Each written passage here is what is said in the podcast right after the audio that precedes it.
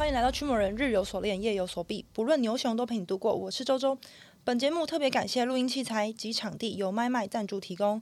麦麦除了有最优质及完善的录音室环境与设备，并提供六种不同的主题录音空间，不论你是 YouTube、Podcast 直播、线上课程、商品拍摄等等，都可以选择麦麦。现在使用区魔人就可以享有九折的优惠，连接跟资讯都会放在节目的资讯栏。我自己呢，对于律师的印象呢，就是呢，在 Disney Plus 雪芙跟陈柏霖演的《正义的算法》。就是呢，里面有遇到一个贪财又刻薄，为了打赢官司呢，完全没有任何底线的一个知名的精算律师，跟追求正义、发愤图强的菜鸟律师。那我想透过这个故事的开场呢，来邀请呢我们今天的来宾先来自我介绍。我们来欢迎超甜美的猫董律师。嗨，主持人好，各位来宾好，我是猫董律师。好甜呢、啊！大家如果就是想要看猫董本人的话，一定要到我们的 Instagram 的 Reels 去看一下。你自己是有看过《正义的算法》吗？有有有，你有看过？那你自己觉得里面的剧情跟他角色里面的设定有跟你比较类似，或者是有什么经验可以去做分享？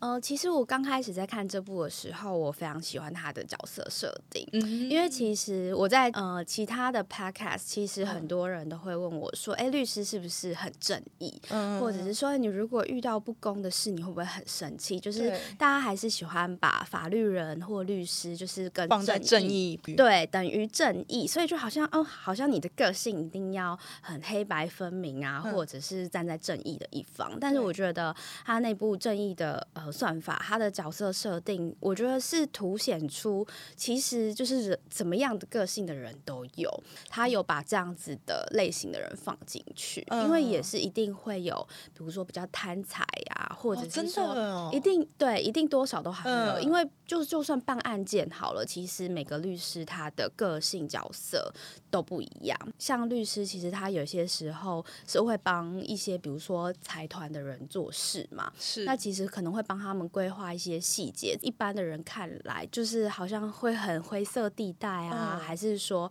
好像没有很公平正义？但是其实律师他的角色就是帮助当事人，哦、他不会说哦，我一定要对社会很有贡献，嗯、或者是我要做出一个全部的人都满意的答案。嗯，对，所以其实像之前有很多人会提说，就是哎，那是不是为什么就是要帮就是加害者辩护？对，其实每个人。人都有被辩护的权利，我觉得这其实也是可以呼应到说，其实律师他眼中就是要帮当事人完成任务，或者是帮他解决问题。因为我记得你之前有分享到说，就是呃，其实以司法的角度来单看这个事件的话，你就说其实这件事情本身是没有对与错，是司法来判断的话，这件事情就是这样走，它就是一个权衡。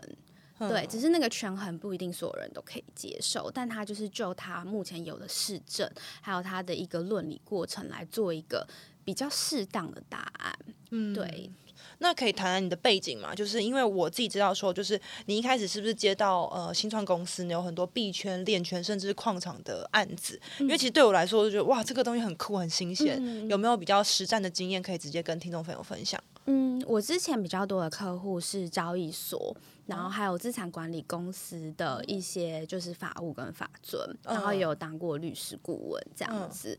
呃，因为我自己有有办一些就是呃诉讼案件嘛，那其实诉讼案件就会看看法官是怎么看加密货币案件的。哦，对啊，对他们怎么看的？对他们其实我觉得这也可以就是提醒业者说，就是因为呃使用条款，就是网站上面通常都有使用条款嘛。呃，你是说就是我如果要买一个产品，然后打开那个说明书，我通常都丢掉。对，其实根本就不会 看，这是我自己的问题。就拉拉到最下面，然后打个勾，然后可能就送。哦，对我都是这样啊。对，然后可能中中间，我觉得其实对投资人跟对业者，使用条款都是一件很重要的事，因为它就相当于契约。它就是一个线上契约的概念。是我那时候看，其实法院他还蛮重视使用条款的，所以那时候我自己的客户是交易所，他就有因为使用条款写的太不公平，就比如说现在很多使用条款不是都会写说哦，呃，本公司有很多的权利，然后随时可以暂停你的权限。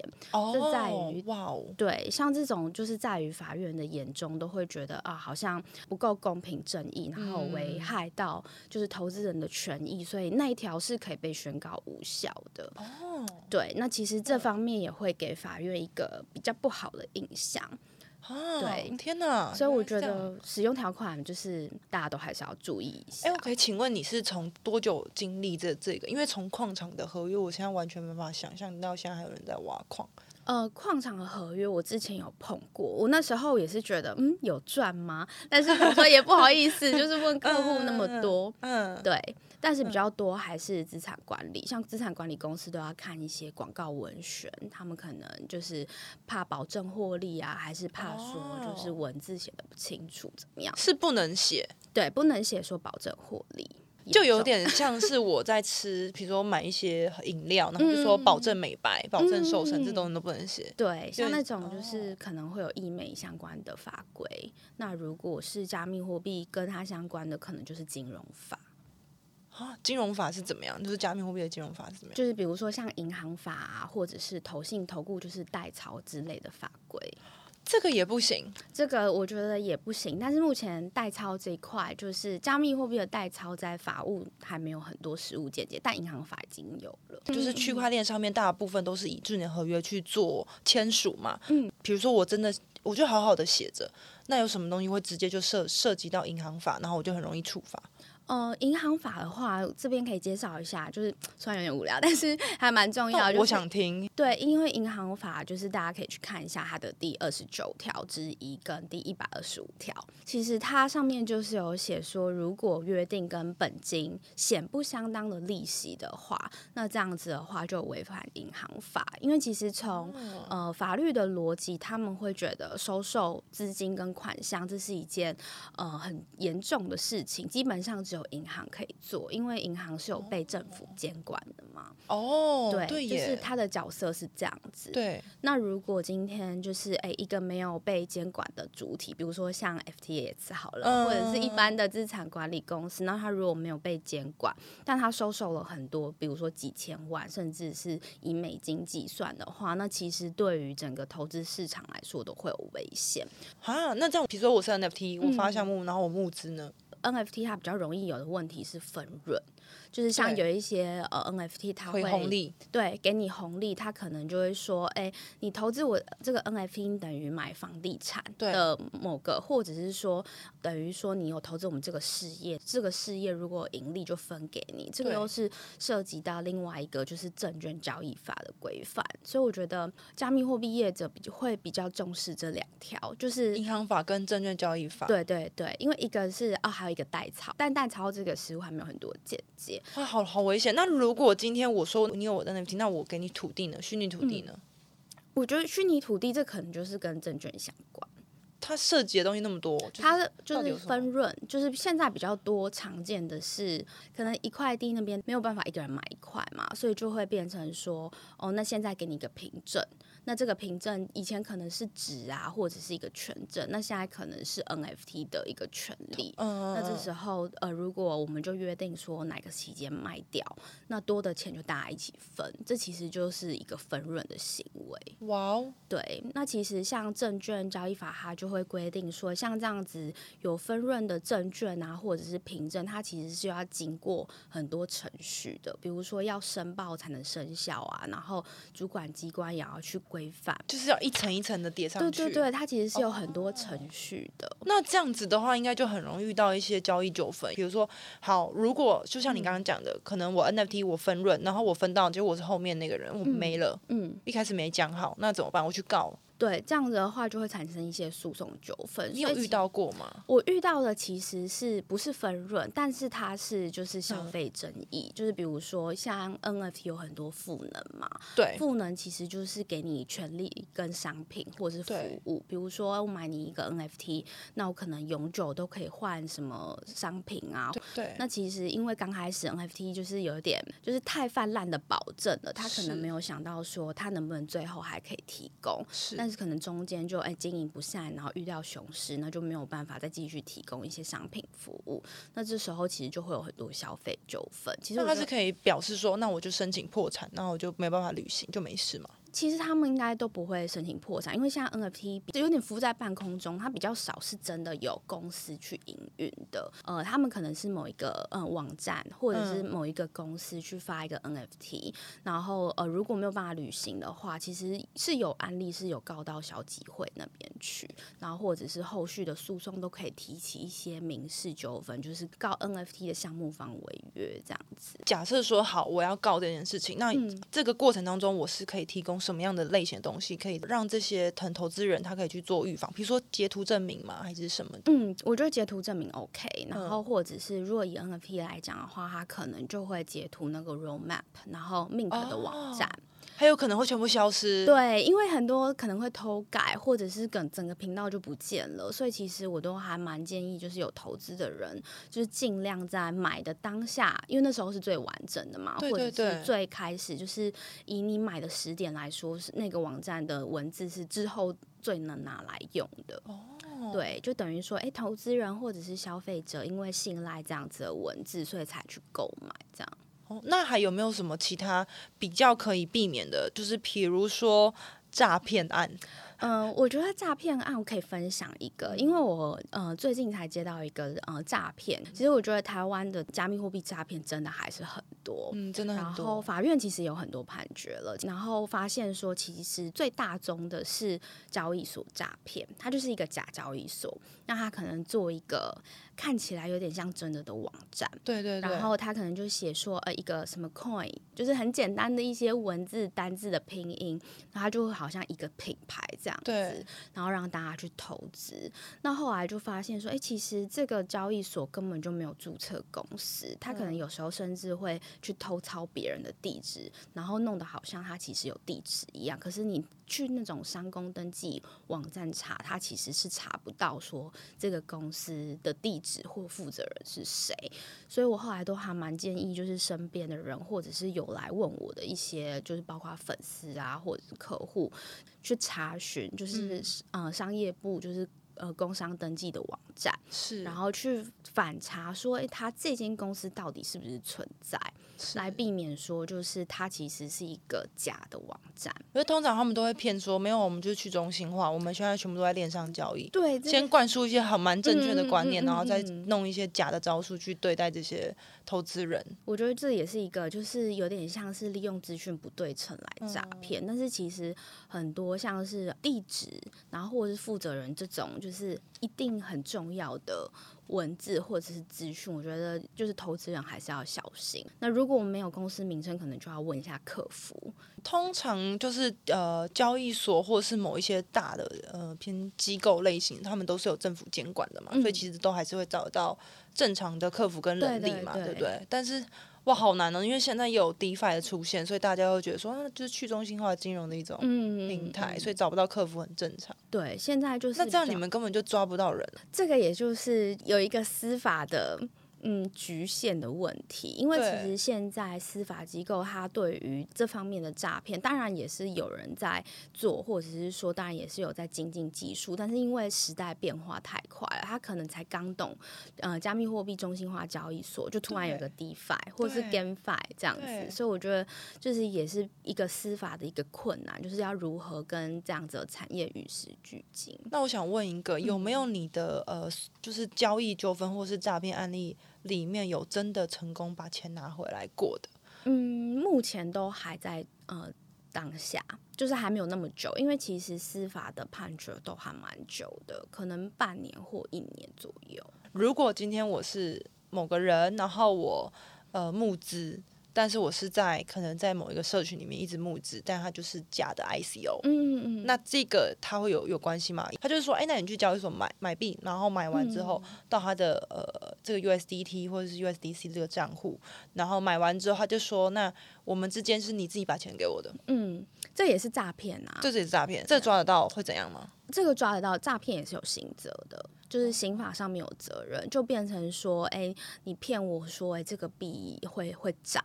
然后其实，哎，后你后来就卷款逃跑了。那他可不可以当下说没有？我不知道。我觉得他也会涨，觉得我也是受害者。有，其实真的有判决，就是因为说没有实体的证据，然后证明说，哎，这个人当下不知道，或者是说，呃，没有实体的证据证证明说你是因为他诈骗你，所以你害你的金钱损失。就这也是可以跟大家分享，就是一个法律的界限。因为其实有时候，呃，法官还是要看证据的嘛。虽然你可能讲的。很完整，然后但是你中间的一些论述过程，比如说你跟客服全部都电话好了，全部都没有、哦、完了，没有讯息，那就是死无对证。对对，所以后来呃都会跟投资人讲说，其实就是证据真的很重要，嗯、而且不要什么私下谈，就是全部都打成文字，这样子是最保险的。嗯、因为其实实物上就是有加密货币诈骗，是因为当事人拿不出证据，所以可能就无罪，也不能说法律。错，因为就是法律也只能就司法的视角去，对对对对对，嗯、这就是还蛮难过的地方，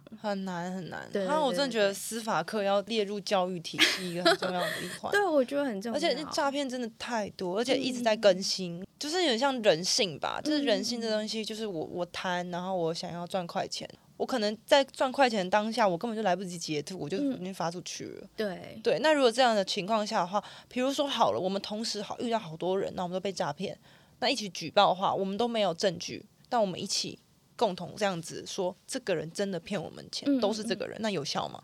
呃，基本上会让检察官、检调单位去查，但是都还是会建议说，尽量能够提供一些所有你们知道的都好，因为其实只要有一些线索，就可以帮助检调单位能够破案这样子。那其实我觉得，像人数众多或者是金额比较大，也会让就是检调单位更看重这件事情，因为就会变成一个社会瞩目案件。那因为呃区块链领域嘛，其实都还是算是很新的新创的一个产业。那我相信未来会有更多的单位认真的发行就是加密货币，嗯、或者是说这些机构我也想要开始发行加密货币。那呃投资人有什么样判断说，哎，他我看到这个东西，可能它的智能合约还是什么样子的依据去说，哎，它是合法的？嗯，智能合约这块可能我就没有办法分享，但是我自己像呃不管是加密货币或 NFT，我都会建议大家说，就是把实体的负责人或实体的公司找出来，后续有可能纠纷嘛？他就算没有骗你钱好，那他也有可能，比如说债务不履行嘛，没有履行当初的担保，嗯、那你到底要怎么去救济？比如说协调啊，或者是说提起诉讼，其实都还是要找出这个人的个体，因为你没有找到他，其实也有很难有人帮你找到他嘛。比如说，你可以去工商登记网站看看这个公司是不是真的存在啊，然后像那时候 NFT 很流行的时候，也是会建议说，那这个赋能的人到底是不是真的有来头，或者是他是不是真的可以找到的人？哦、因为现在又打的是什么哦？那我们要学习呃做中本聪啊，不知道是谁啊？消失反正就是一直各种，然后就说什么我们想要匿名制啊，嗯、你要露脸啊，那种就各种就一直在矛盾来矛盾去。嗯，对。但是其实这样判断依据其实就跟呃我们在 Web Two 的时候，我们要看一些基本面，我们去看买这个公司的股票或者是股价的时候，我们要去看。说这个公司它到底真是不是真的有背景有这个人才会去做购买？嗯、对、嗯，还有一个问题，就回到就是因为区块链的核心之一其实是去中心化，应该很常被问到烂掉了，就是就是因为大家说什么哦、呃，那还是需要有人监管啊，有监管的话才代表说这东西是合法的。那这两个精神其实相抵触的，你会怎么看？对，这个也是被问到烂掉的问题。我觉得可以从两个面向分享，就是第一个，大家都会觉得哦，采用区块链这个技术就等于去中心化，嗯、但其实这个也是就是不全然，因为它区块链就是一个保存技术嘛。嗯、但是像 CeFi，大家应该就不会觉得它是去中心化，嗯、但可能圈外人会觉得，因为我也是有听过很多圈外人，他觉得。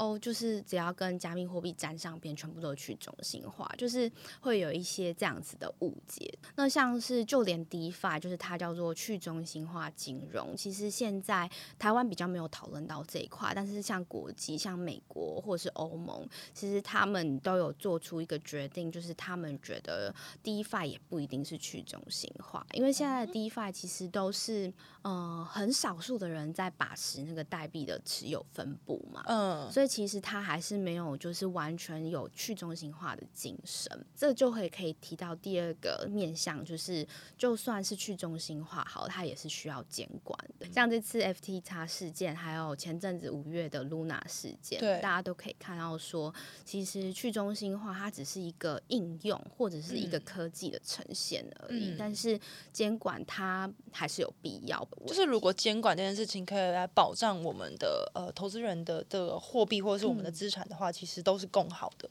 那我想问一个，就是聊聊你 IG 上面的一个简介，就是台湾虚拟通货反洗钱协会理事。嗯，那我自己的话是很常被身边的朋友问到说，加密货币可以用来洗钱，洗钱防治法的加密货币的新规则的内容到底是什么？那主要到底是保护什么类型的人？嗯、那可以怎么样保护我们？跟未来有什么样可以更完整的方向？嗯，我觉得洗钱防治法算是台湾对加密货币的产业管的最完整的地方。真的假的？对，真的是最完整。因为其实 洗钱防治法它很国际嘛，就是国际组织就已经有发布一些准则，然后加上其实传统金融啊，像是银行、证券、保险，他们也全部都要就是遵守洗钱防治规范。所以其实政府很熟，就政府很知道说，哎，比如说 KYC 啊，或者是查金流。这些要怎么做，然后要怎么建立一个完整的制度？我记得是去年的时候发行这个法规，然后就已经开始大力落实，然后还叫业者要有法令遵循的声明这样子。所以其实我觉得它整套来说，已经相对于其他的规范已经蛮完整了，因为他们就是行之有年嘛，就是只要把传统金融的一些内容拿来稍微修改简化，就可以应用到加密货币业者身上。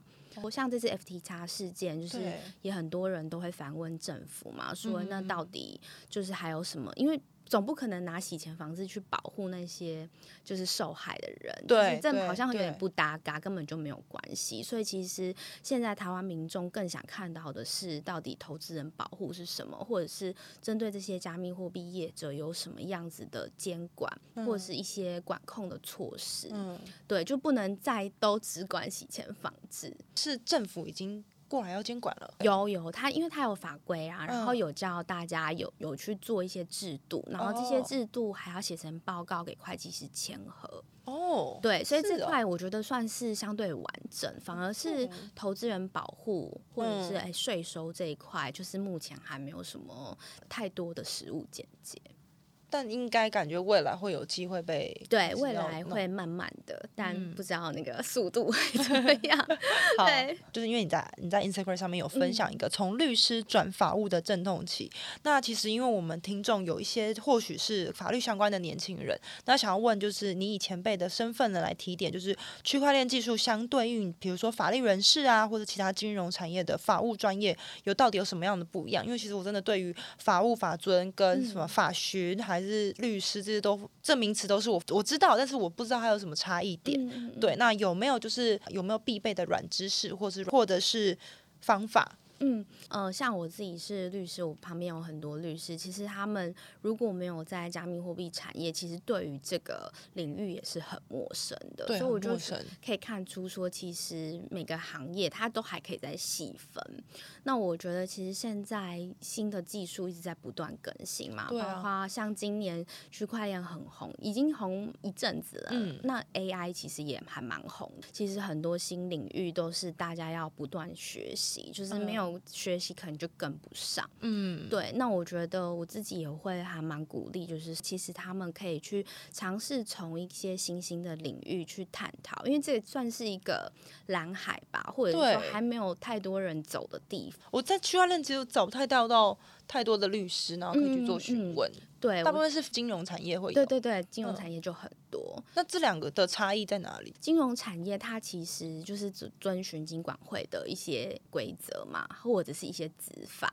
就是传统金融它其实也都行之有年，所以它其实很多的一些内容就是依照以前的做法，或者是说哦，因为他们就是太行之有年，所以他们的做法只会越来越多，所以他们的程序啊，或者是要做的内容其实是非常庞大的，会很复杂。应该是说很繁琐，然后但是就是已经还蛮多人做，就是你可能就是照着做，或者是做一点不一样的改变就可以了。但是我觉得区块链还蛮特别的地方，就是像是刚刚讲的那个洗钱防治嘛。虽然说就是传统金融有照做，可是区块链业者可能以前没有什么传统金融背景，没有，那他们可能要重新或者是建置一套完整的系统，或者是完整的制度，哦、所以它有点像是从零到一开始，所以很多东西都要自己发想，加上就是可能编制的人员也没有很多，所以很多东西都要自己来。我觉得这算是就是也是就业方面还蛮不一样的地方，而且会觉得很困难。我想要有一些资料已经可以开始对复制贴上，我就可以用了，然后就发现好像没有，就要自己来。那你一开始先当律师还是？我自己先当律师，然后当律师的时候，我是就是专做加密货币相关。那时候事务所分组分的比较细。那时候是几年呢？二零。二零一八、二零一九，哇，好前面哦。对，那但那时候还没有投资，就蛮可惜。你那时候是，我知道你那时候是先接触，对，先接触，嗯、然后就我那时候会喜欢，也是觉得哇，这东西好像法律讲不清楚，就是觉得哎，怎么有那么酷的东西？然后它感觉影响很多，因为包括像那时候，嗯、呃，加密货币嘛，那它其实它的最底层的技术区块链也可以发展很多的应用，然后再来 NFT、GameFi、DeFi，就会发现哎。这个东西真的蛮好玩的，这样。那你自己觉得区块链对于司法上面有什么样子的？呃，影响其实现在蛮多产业，包括像司法，或者是像医疗，或者是像是更夸张的什么跨国运输，他们其实这种很大的产业都会着重在区块链的记呃记录保存，因为司法有很多证据嘛。对。那如果像以现在的证据越来越多的都是电子或虚拟的，比如说哎手机的 LINE 的对话，或者是一些电子的呃证物，那要怎么样保存？然后不会被人家篡改，其实这方面区块链就可以发挥到很大作用，去做一个保存统一性。因为我之前看新闻，就是司法联盟链这件事情，嗯、就是所有人的证据是已经可以直接上到电上，就是这个储存载体上面，嗯、然后以免就是其他人会说，哎，我我缴这个证据，然后我偷偷篡改。对，对对，就是这个感觉在那个电视节目才会出现，这、嗯、现实生活会出现。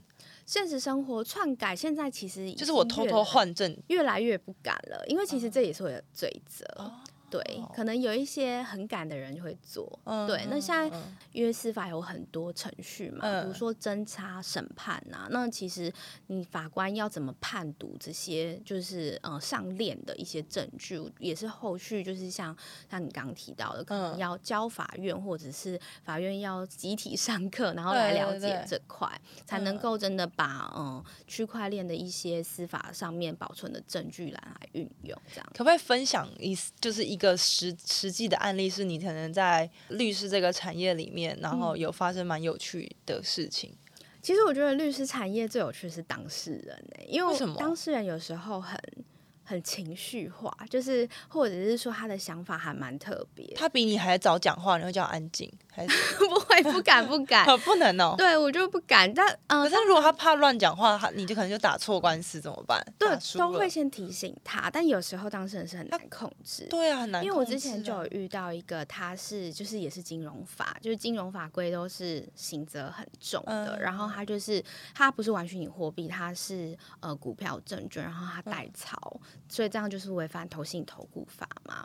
呃，在侦查的时候，就是检察官就问他，问他说：“哎，那你是怎么操作？你是怎么代操？”那其实一般律师都已经就知道说一定会被问到这个问题，对对对，所以就会提醒当事人说：“你真的不要讲太多，你讲保守一点，然后不要讲的太细。”法官就或检察官就会往那边查。嗯，然后就法官就非常聪明，他就讲说：“哎，我真的很好奇啦，我是这块的新手，你可以教我吗？”啊、就是超级聪明，就是。想要勾你讲越来越，然后他就觉得说啊，我这是我是这个方面的专业，对对对对，我来跟你，我我居然可以教法官，对对，然后他就他就讲超多 结果后来就被当庭羁押，就是真的是影响很严重。那这样的话，你会有什么什么什么问题吗？这个就没办法，因为其实已经跟当事人说，就是哎不要讲，或者是说就只能到最后再去看看怎么救济，或者是看怎么样转换余地，解释说他那时候是讲错了这样，但是、哦、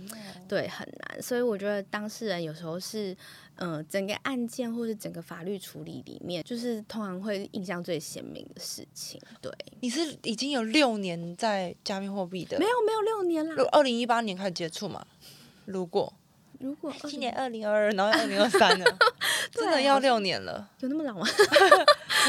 因为我知道说你有在分享一些课程，或者要教一些可能业界的圈内人士什么的。对对对，哇，你已经是一个讲师，然后哇，好强，就是要不断进修，因为这块真的变化很多。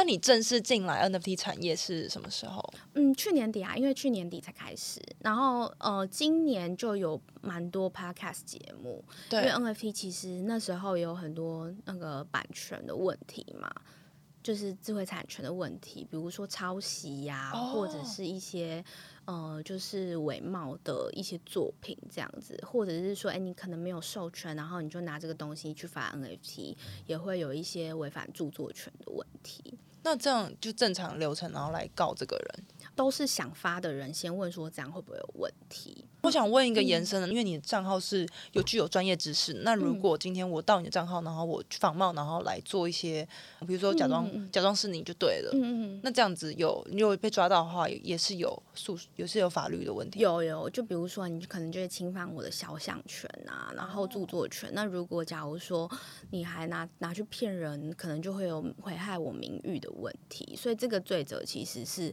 蛮多的，罪名还蛮。我我可以向同整说，银行法是罚多少？最高可以罚多少？如果涉涉及银行法，银行法吗？呃，两亿哦，等等，两亿，而且还有有期徒刑哦，所以是、哦、而且是监罚，就是你并罚，就是你要被关，然后你还要吐钱。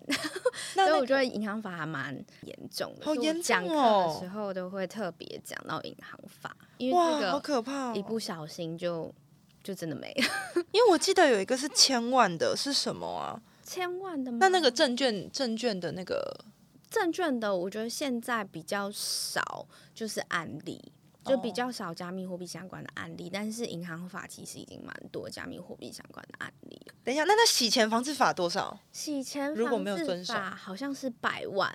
哦，那应该是这个，就是他是就是主管机关来处罚这样。一个案件就是对。哇，那难怪所有的就是政府呃，有点像是金融机构一定要配合啦。对，一定要配合，不敢不配合，不然就会被罚。哦，天哪！因为我我其实准备准备这个准备超级无敌久，嗯，我把你所有的 podcast 都听了，真的假的？然后把你的那个那个 IG 然后都浏览一遍，嗯，我超怕，因为我对法律这块知识真的是完全是零，嗯，对，因为我觉得哦，对法律很重要，但是我觉得这件事情就大家会误会，嗯，因为大家就在都是模棱两可边，就是，其实我觉得会，因为其实到现在还很多人觉得加密货币没有被管，嗯，然后我就想说怎么会没被管？就只是比如说都写在判决里面，那其实一般人他可能对。